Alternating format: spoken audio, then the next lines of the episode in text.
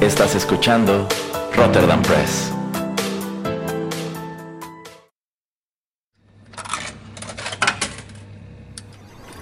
Los videojuegos han deleitado tus sentidos en la pantalla y ahora lo harán en la radio a través de su música.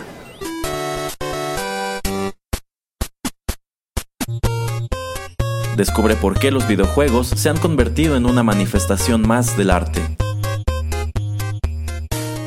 Inserta una moneda y acompáñanos. Esto es 8 bits. Hola amigos, ¿qué tal? Los saluda Erasmo en los micrófonos de Rotterdam Press y qué gusto darles la bienvenida a la emisión número 70 de 8 bits, un acercamiento a los videojuegos a través de la música.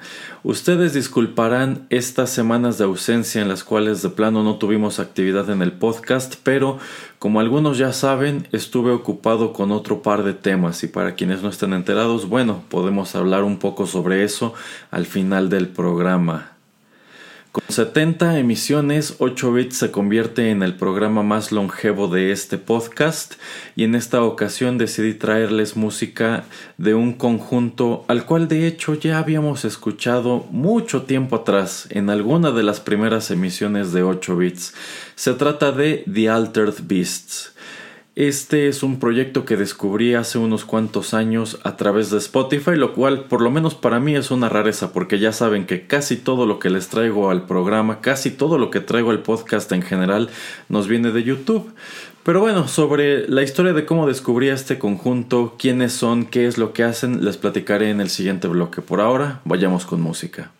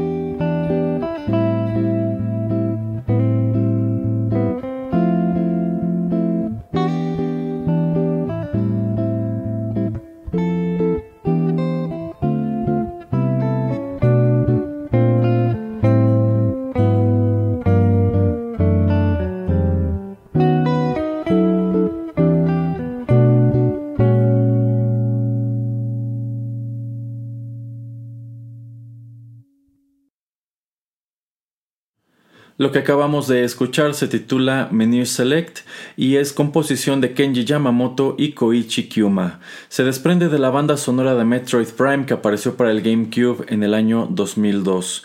Y por supuesto que no les compartí la versión original, sino el arreglo que The Altered Beasts grabó para su álbum de 2013, Transfiguration. ¿Y quiénes son The Altered Beasts? Bueno, este es un dueto conformado por los guitarristas William Reyes y Tim Yarbrough, y en realidad se trata de un spin-off de otro proyecto tributo a la música de videojuegos considerablemente más famoso, que son los One-Ups. De hecho, en lo que respecta a este tipo de bandas, esta sin lugar a dudas es una de las más famosas de toda la escena. Pero, y, bueno, eh, tanto Reyes como Yarbrough forman parte de su alineación, sin embargo ellos en el año 2012-2013 deciden perseguir otra cosa por su propia cuenta y el resultado fue eh, The Altered Beasts que debuta con el álbum Transfiguration. Y yo considero que esta es una banda que tiene un montón de elementos engañosos. Creo que el primero de ellos es culpa mía, porque en vista de que casi todos los covers que les traigo aquí a 8 bits son de música metal y la banda se llama The Altered Beasts, bueno, pues quizá eso es exactamente lo que estás esperando. Y de hecho, si encima conoces cómo es la cubierta de este álbum Transfiguration, bueno, allí tienes otra pista que te haría pensar que este es otro de tantos proyectos que rinden tributo a la, a la música de los videojuegos utilizando la música metal. Pero nada que ver, en realidad la totalidad de este álbum es como el tema que les acabo de compartir, es algo muy tranquilo, algo muy chill out, algo muy como de música lounge, lo cual pues yo considero que es consistente con el origen del proyecto, porque a fin de cuentas pues las grabaciones de los one-ups son algo así como jazz suave, a menudo incorporan incluso instrumentos como el violín, como el saxofón, es algo muy muy tranquilo, muy relajado. Entonces, pues supongo que allí delatan de dónde salieron estos dos individuos, ¿no? Y hasta la fecha, este álbum, el Transfiguration, es su único esfuerzo de estudio.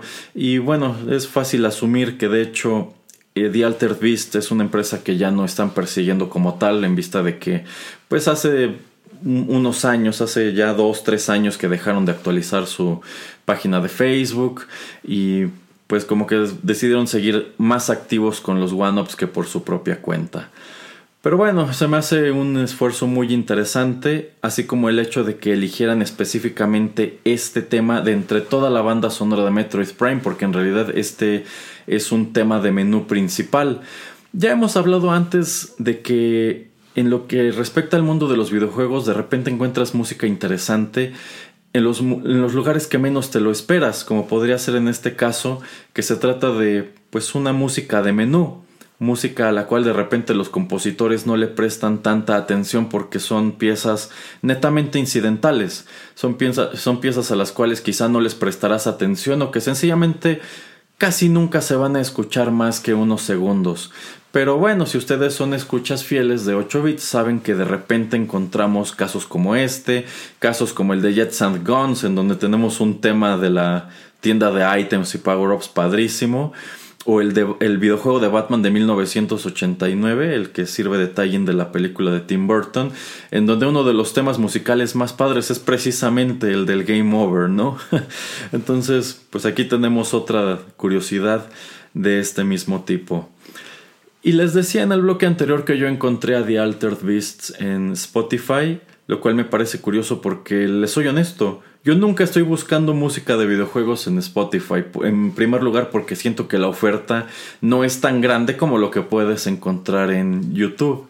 Sin embargo, si nos regresamos prácticamente a la primera emisión de 8 bits, recordarán que en aquel entonces les platiqué que Spotify acababa de inaugurar una categoría que se denominaba sencillamente Game, la cual tenía la finalidad de reunir pues precisamente toda la música de videojuegos, ya fuera original o ya fueran covers, eh, que tenían a su disposición en la plataforma. En aquel entonces les comenté que era una categoría muy deficiente, porque en realidad lo, que menos escuchabas allí era música de videojuegos, como que de repente jalaba canciones que me imagino que subían con tags que de repente tenían quizá la palabra game o video game, algo así. Entonces de repente estabas escuchando muchas cosas que no tenían nada que ver. Pero fue precisamente dejando el shuffle de esa lista de reproducción que encontré eh, pues otro de los temas que les compartiré más adelante y me llamó mucho la atención porque identifiqué de inmediato que venía de Mario 64 y me gustó mucho el arreglo, así que hice una pausa, asomé a Spotify y encontré The Altered Beasts y pues como es natural dije, ¿qué más tienen? Encontré este álbum, lo escuché completo, dije, está padre, precisamente a The Altered Beasts ya los habíamos escuchado en alguna de las primeras 10 emisiones de este programa y por allí recibí por igual algunos comentarios que señalaron que estaban muy padres los covers y heme aquí todo este tiempo después dedicándoles un programa entero. Escogí algunas de las canciones que más me gustaron de este álbum y las traje aquí para compartirlas con ustedes. Antes de ir con la siguiente quiero hacer otra confesión y es el hecho de que jamás he terminado un solo juego de Metroid. De hecho solamente he jugado dos. El original, que ni siquiera tuve para el NES, lo tuve, bueno, lo jugué en un emulador y no lo terminé. Y posteriormente también fue en emulador que asomé al Super Metroid, que ese, la verdad es un juegazo. Yo creo que, yo creo que hasta hoy es el mejor de todos los Metroids, aunque insisto, no, no conozco todos de primera mano. En lo que respecta a Metroid Prime, sé que es un título muy querido con una amplia, muy, muy amplia base de seguidores. Y eh, sé de qué va, sé cómo era la mecánica de juego y de hecho considero que es muy llamativo que mientras que Metroid hasta ese punto históricamente era un juego de plataformas, era prácticamente un RPG de plataformas, eh, bueno, aquí toman la decisión de cambiar la perspectiva a la de un FPS y bueno, creo que es un cambio que fue muy bien recibido. Eh, sé que es un título muy aplaudido por un montón de cosas, pero sencillamente nunca lo he jugado. He visto otras personas jugarlo, pero ni siquiera completo. Así que en lo que respecta a la serie Metroid, pues allí sí me doy golpes de pecho y admito que, pese a que es todo un clásico, no sé gran cosa de la misma. en fin, vamos con más música.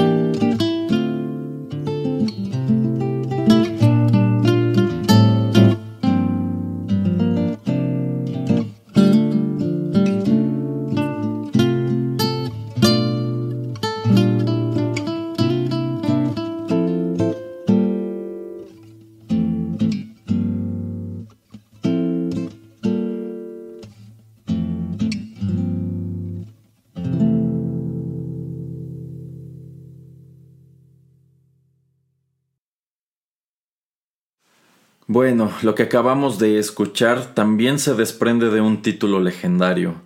Esto se tituló Poliana y forma parte de la banda sonora de Earthbound que apareció para el Super Nintendo en 1994. La música de este juego es composición de Keiichi Suzuki e Hirokazu Tanaka. Este último es otro compositor al cual ya hemos escuchado algunas cuantas veces aquí en 8 bits. Y Earthbound es un título interesantísimo y muy complejo. De hecho, es tan complejo que prácticamente podríamos dedicarle un programa entero y creo que no terminaríamos de decir cuánto hay por decir del mismo. Pero para el presente bloque baste decir que en realidad Earthbound es el título que se le dio a este videojuego en el continente americano, pues en Japón es conocido originalmente como Mother 2 y efectivamente es la segunda entrega de una serie de RPGs desarrollados, no estoy seguro si por Nintendo, pero por lo menos Shigeru Miyamoto sí fue el productor ejecutivo del primero, eh, que bueno, es la serie de Mother. Y en lo que respecta al NES, al Super Nintendo, en sí a la historia de los videojuegos en general, la serie Mother contiene algunos de los títulos más aplaudidos de todos los tiempos. Este, esta segunda entrega, Mother 2 o Earthbound como la conocemos acá en América, pues este es un título a menudo celebrado como uno de los mejores desarrollados en la historia de toda la industria. Yo creo que junto con otros títulos como Chrono Trigger y Final Fantasy VI, Illusion of Gaia, Terranigma, pues bueno, está allí arriba en ese pedestal como uno de los mejores RPGs que aparecieron para esta consola. Fue un título en sumo influyente, es un título súper ingenioso, con una historia padrísima, también música muy, muy padre. De hecho, eh, pues la música de Earthbound es llamativa porque es algo totalmente experimental. Yo siempre he sentido que a todo el equipo que trabajó, tanto en el primer Mother como en la secuela, les dieron muchísima libertad. Yo siento que fue un equipo que casi no tuvo restricciones. Yo creo que fue un equipo al que le dijeron echa a volar tu imaginación y no importa cuán descabellada sea la idea, tú métela al juego y sobre la marcha vemos cómo amarramos todas estas cosas. Y el resultado son dos títulos fantásticos de los cuales yo creo que pues Earthbound es uno de los es uno de los mejores de toda esta serie y de donde se desprenden algunos personajes que han penetrado en la cultura gamer más allá de su propio título gracias a la franquicia de Super Smash Bros que son Ness. Ness es el personaje principal de Earthbound y uno de los niños que lo acompaña a lo largo de esta aventura es Lucas quien aparece no en el primer Smash pero en algunos de los que le siguieron y bueno, también hemos encontrado un montón de personajes incidentales de esta misma serie a lo largo de la historia de Smash Bros. De hecho, me atrevo a decir que, tal como podría suceder con Kid Icarus, probablemente Earthbound o Mother se mantiene vigente sobre todo porque de repente hay jugadores más jóvenes que han asomado a estos personajes Ness y Lucas en los juegos de Smash Bros. Y se empiezan a preguntar de dónde vienen. Eh, no, digo, a fin de cuentas, pues creo que no hay un modder por cada consola de Nintendo como sucede con los títulos de Mario. Entonces supongo que eventualmente esto te lleva a rascar y descubres que en el año 1994 tanto NES como Lucas aparecieron en un título conocido como Earthbound. Y si nunca lo han jugado, es un juego divertidísimo y muy padre, muy envolvente, es, un, es una cosa súper entretenida. No puedo recomendárselos lo suficiente. Yo creo que este es uno de esos títulos que todo aficionado del género RPG debe jugar alguna vez. Aquí he de confesar también que nunca lo acabé. Este juego, eh, bueno, este cartucho llegaron a rentármelo mis padres en el blockbuster en su momento, pero pues como era un juego largo, la verdad no, no, no, no, no, no, no conseguía avanzar gran cosa. Y de hecho, eh, pues no sé si el club tenía un solo cartucho o quizá había este, dos o tres, pero cada vez que me lo rentaban, pues mi save file desaparecía. este, se me hacía algo muy raro. Entonces, eh, pues no. Y unos años después tuve la curiosidad de eh, descargarlo para el emulador del Super Nintendo. Pero en vista de que pues esto ocurrió en una época en la cual ya no tenía tanto tiempo para dedicarlo a los videojuegos, pues igual lo dejé a medias, nunca lo, nunca lo terminé. Y en realidad, pues siempre he querido sentarme a ver un walkthrough para ver qué diablos es lo que me faltó. Y es otra cosa que tengo en mi bucket list, es otra de mis tantas cosas en, en la lista de pendientes, ¿no? Pero bueno, súper recomendable Earthbound, así como la serie Mother en general. Insisto, si no, la, si no conocen esta serie y tienen oportunidad de asomar a ella, háganlo, no se arrepentirán. Vale, la que sigue.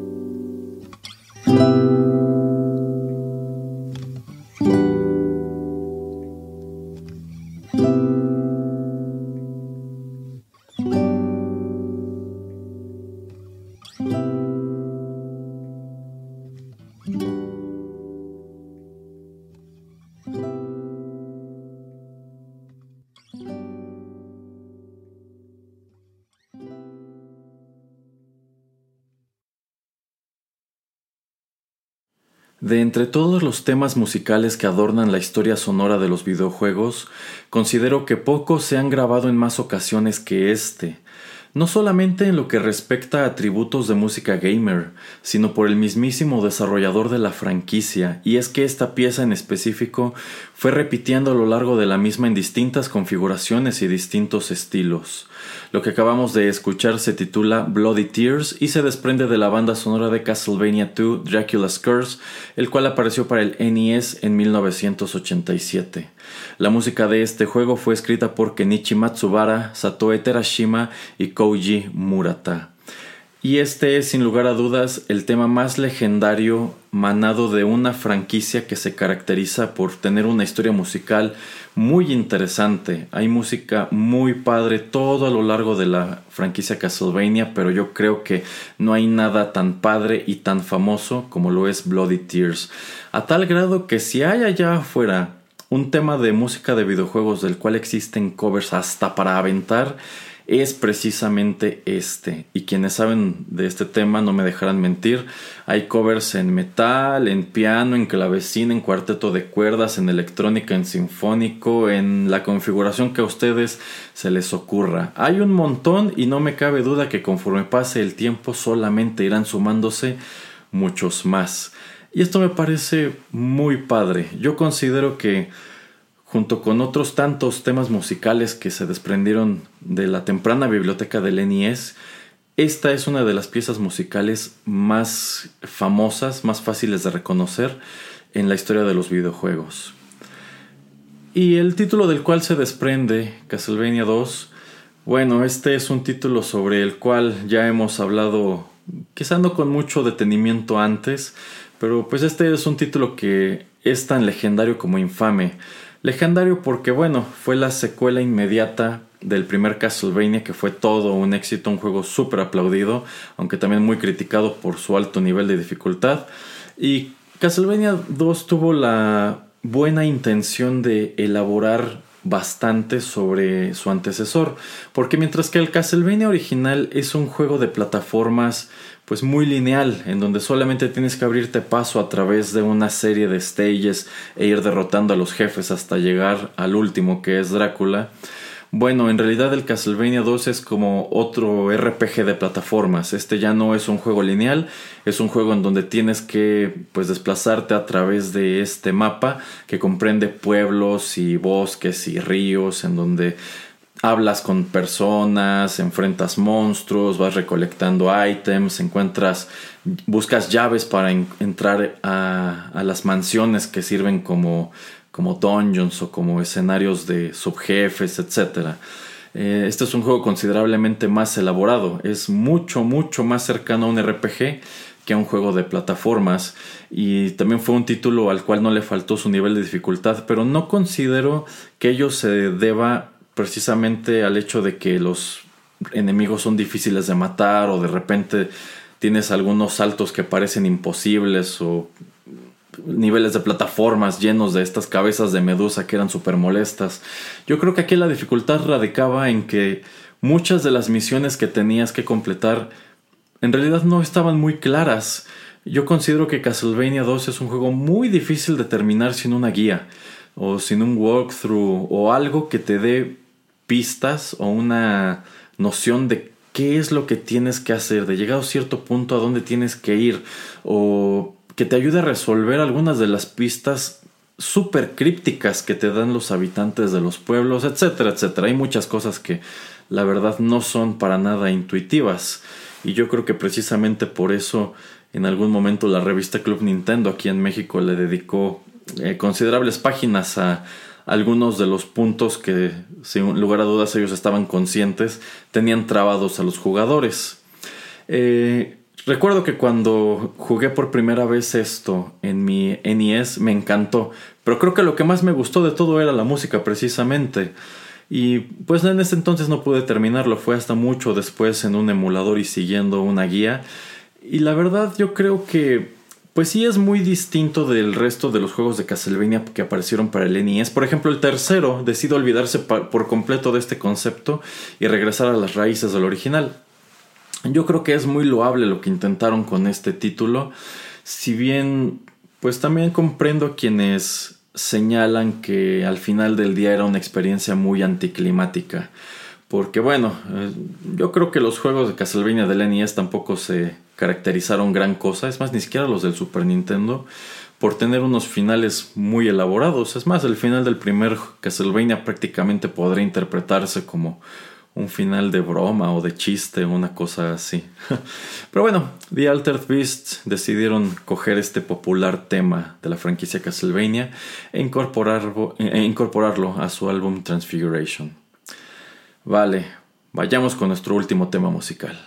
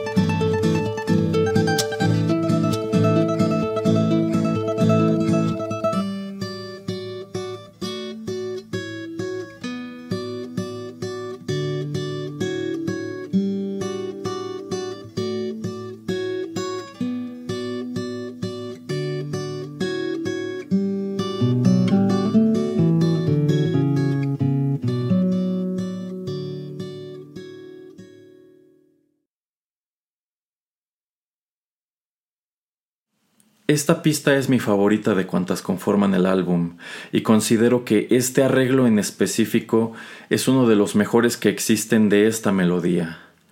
Se titula Radical Dreamers y se escuchó en el videojuego homónimo que apareció para el Super Nintendo en 1996. Es composición de Yasunori Mitsuda y si ustedes son escuchas frecuentes de este programa, o bien si ustedes eran asiduos de los RPGs que aparecieron para el Super Nintendo a lo largo de los 90, ustedes saben que este título, Radical Dreamers, igual que Castlevania 2, es tan legendario como infame porque Radical Dreamers no es sino la secuela directa a Chrono Trigger, que apareció un año antes en la misma consola. Y Chrono Trigger es para mí la superproducción de la era del Super Nintendo, uno de los mejores videojuegos jamás realizados, mi videojuego favorito de toda la vida y el que yo considero el, mejor RPG jamás creado. Bueno, pues Radical Dreamers fue eh, la continuación de esa historia, un título muy breve que buscaba atar uno de los cabos sueltos que, dejaba la historia de Chrono Trigger y del cual incluso se hacía mención en uno de los tantos finales de ese título. Y pero a fin de cuentas Radical Dreamers fue un juego prácticamente desconocido de este lado del mundo, porque Square jamás lo mandó para acá, en sí no lo tradujo al inglés, en sí ellos no lo tradujeron en inglés, eh, yo creo que muchos jugadores de este lado del mundo no teníamos conocimiento de su existencia hasta que la era, de la, hasta que la era del Internet hizo posible que saltara el charco y que fueran de hecho los mismos fans quienes se tomaran el tiempo de traducirlo. Y entonces nos enteramos que pues este título tan legendario Chrono Trigger sí tuvo una continuación prácticamente un año después pero resultó ser tan decepcionante que pues en eventualmente Square prefirió hacer de cuenta que no existió y mejor nos entregó Chrono Cross, que a fin de cuentas por lo menos a mí tampoco terminó de convencerme gran cosa. Y lo que hace infame a Radical Dreamers es que si estoy diciendo que su antecesor Chrono Trigger fue una superproducción, pues este es un título que deja mucho que desear, empezando por el hecho de que este es un RPG de texto.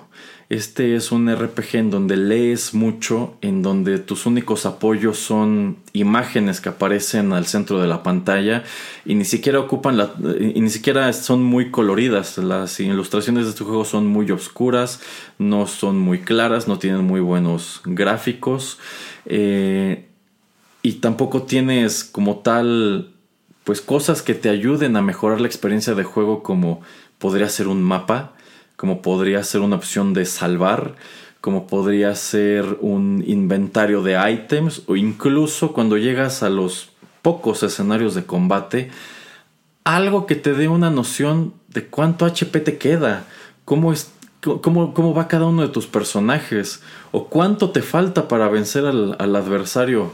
Es, es un título muy curioso en cuanto que se siente que lo hicieron hasta como con flojera. Y bueno, creo que precisamente de allí es que se desprende parte de su leyenda. Fue la secuela no tan emocionante, sino es que decepcionante, de uno de los más grandes títulos que han aparecido en la historia de esta industria. Pero eso sí, cuando tú terminabas esta aventura, lo cual no era para nada fácil, pues eh, podías escuchar esta preciosa melodía que yo considero que figura como uno de los mejores temas que ha escrito Yasunori Mitsuda y un, y un tema que pues bueno, por lo menos a mí me hace pensar que es una lástima que las historias asociadas con ella no, no estuvieran a su misma altura. Eh, Chrono Trigger es una franquicia, bueno, es un título muy querido para mí y siempre me ha parecido irónico, cuando no curioso, el hecho de que pues ninguna de las dos secuelas terminó por convencerme. De allí que yo me cuente entre esos fans que prefieren hacer de cuenta que Chrono Trigger no tiene secuelas, que solamente es aquel legendario cartucho que apareció en el 95 para el Super Nintendo y que de allí lo único que nos queda como, como un eco, como un guiño a lo que pudo ser una continuación es específicamente esta canción, Radical Dreamers la cual de hecho también se ha grabado con letra. Y, allí les, y aquí les soy honesto, no estoy seguro si esa letra forma parte de la versión que se escuchó en el Chrono Cross del PlayStation o posteriormente eh, se la escribió alguien, pero bueno, esta pieza Radical Dreamers se la escuche en la versión que sea, yo creo que es yo creo que es hermosa. Yo creo que es un muy bonito epílogo al pudo ser de Chrono Trigger, ¿no? Pero bueno, es así que llegamos al final de esta breve emisión dedicada al proyecto The Altered Beasts. Espero que les haya gustado, les hayan gustado estas piezas que les traje. Si ustedes desean echarle oreja al álbum completo, pues lo encuentran sin ningún problema tanto en YouTube como en Spotify y seguramente en cualquier otro servicio de música que sea de su preferencia. No les toma mucho tiempo escucharlo, ya se dieron cuenta que todas estas grabaciones son más bien breves. este es un álbum que creo que no dura ni 50 minutos y está muy padre para ponerlo como como fondo. También encontrarán aquí música de Sonic, me parece que también de alguno de los Donkey Kong. Está muy bien surtido. Entonces, échenle orejas si tienen oportunidad. Si nunca han escuchado los one-ups, pero les gustó lo que acabo de presentarles, pues no puedo sino recomendárselos porque si les gustó lo que les programé hoy, lo que hacen los one-ups les gustará todavía más. Insisto, ya en, en, algún momento en el futuro aquí en 8 bits podremos dedicarles su propio programa. Digamos que aquí les estoy dando la, la, probadita, como cuando van al supermercado y en el frigorífico de los embutidos les dan la probadita del jamón. Bueno, esta es la probadita de lo que podrían encontrar en los álbumes de los one-ups. Y les decía que la ausencia de actividad aquí en el podcast obedecía que estaba ocupado con otro par de cosas. Eh, pues sí, eh, a principios de este mes publiqué mi nuevo libro de cuentos titulado Caesar, el cual consta de 31 muy breves relatos inspirados en la vida de el dictador romano Cayo Julio César. Y bueno, la verdad es que yo tenía previsto el lanzamiento de ese libro desde marzo, desde abril. De hecho, originalmente quería lanzarlo el 15 de marzo decidí darme unas cuantas semanas más de tolerancia por cualquier cosa, que no me entregara tiempo la imprenta o qué sé yo, algo que saliera mal. Así que la, el lanzamiento del libro estaba programado para abril, pero pues dada la situación de la, de la pandemia del COVID-19, pues ya saben que todo lo relacionado con eventos públicos tuvo que cancelarse y decidí postergar el lanzamiento del libro. Pero dentro de lo que cabe esto fue mejor porque se me ocurrió que podía aprovechar ese tiempo para trabajar en eh, pues unas cuantas cosas adicionales. Por ejemplo, me puse a hacer eh, unos separadores, me puse a realizar un par de apoyos este, para incluirlos con el libro y sobre todo se me ocurrió que podía grabar este mismo libro como si fuera un audiolibro un audiolibro con comentario. O sea, no, no solamente agarré el libro y leí todos los 31 cuentos, sino que cada cuento tiene pues su comentario. Es como ver una película en DVD con el comentario del director. Y les soy honesto, esto me tomó alrededor de dos semanas y media. Este es un libro muy corto, eh, pero bueno, es que en realidad la versión en audiolibro no es no, sencillamente no me senté a leer mientras grababa delante del micrófono. Eh, les he dicho antes en, en otras emisiones que uno de los programas más difíciles de armar aquí en Rotterdam Press es Rotterdam Chips. Pese a lo breves que son algunas cápsulas, pese a lo sencillo del formato, hay veces que me estoy rompiendo la cabeza para hacer que queden como quedan. Y bueno, esto dependiendo si a ustedes les gustan o no les gustan, habla bien o mal de mí. Pero eh, bueno, digamos que yo no tenía previsto que esas mismas dificultades de Rotterdam Chip se trasladarían a lo que terminó siendo el audiolibro de Kaiser. Porque, pues digamos que muchos elementos que están presentes en esas cápsulas quise incluirlos allí. Quise hacerlo algo un poco más elaborado. Yo sé que por tradición el audiolibro no tiene ni efectos de sonido, ni música, nada así por el estilo. Cuando bien nos va, tiene un elenco de voces y si no, si es una historia con muchos personajes, pues quien quiera que sea el narrador hace todas ellas, lo cual puede ser pues muy padre o muy jocoso, a veces a veces funciona, a veces no, pero yo decidí pues imprimirle un poco más de producción y sobre todo tomando en cuenta que el audiolibro únicamente era para quienes fueran a adquirir el libro en preventa, bueno, pues quise, quise asegurarme de que fuera algo que valiera un poco más la pena, que te hiciera sentir que valió la pena pues adquirir el libro unas semanas antes de que estuviera disponible. Entonces, sí, la verdad es que eso me tuvo muy ocupado durante dos, dos, semanas y media, casi tres. De hecho, terminé de armar este audiolibro prácticamente unos días antes del lanzamiento. Apenas tuve tiempo como de ir checando que todo hubiera quedado en orden. Y bueno, creo que incluso por allí se me debió haber deslizado algo, pero en vista de que me decidí a realizar todo esto unas semanas antes del lanzamiento el primero de julio, pues no es como que haya contado con todo el tiempo del mundo para realizarlo. Entonces, pues eso me tuvo muy ocupado, así que decidí después de la de la emisión de Saint Seiya, ¿sabes qué? Voy a poner una pausa en esto, voy a enfocarme a lo que tengo que tener listo para el primero de julio y ya después de eso retomamos las actividades del podcast y enos aquí una vez más con 8 bits y también estoy al tanto de que les debo su emisión de openings de anime. Ya estoy trabajando en ella. En definitiva, la cantidad de temas que me solicitaron no cabrán en un programa y mucho me estoy temiendo que tampoco será en dos. Entonces, a ver qué, a ver cómo le hago, pero voy a programar todo lo que me pidieron y espero empezar a colocarlo aquí en el podcast la semana siguiente. Todavía estoy un poco ocupado con, eh, bueno, preparando paquetes y cosas así, pero ya me estoy dando tiempo de ponerme al corriente con los pendientes que tenía con los escuchas, ¿vale? Bueno, pues eso ha sido todo. Muchísimas gracias por la sintonía. Yo soy Erasmo. Ah, por cierto, bueno, si desean hacerse de una copia de Kaiser, pues no dejen de escribirme a cualquiera de las redes sociales, ya sean las personales o las de Rotterdam Press. Pueden pagar a través de PayPal o en su defecto, si no les da confianza esta plataforma en Oxo. Y yo me encargo de hacerles llegar el libro hasta su domicilio. El, precio del libro es de 100 pesos. El envío no tiene costo a cualquier parte de la República Mexicana. Entonces, eh, si les llama la atención, pues con, con mucho gusto les hago llegar una copia. Muchísimas gracias por la sintonía, yo soy Erasmo y los espero en otros contenidos de Rotterdam Press. El tiempo se ha agotado, pero te esperamos la próxima semana en una emisión más de 8 Bits, un programa de Rotterdam Press. Hasta la próxima.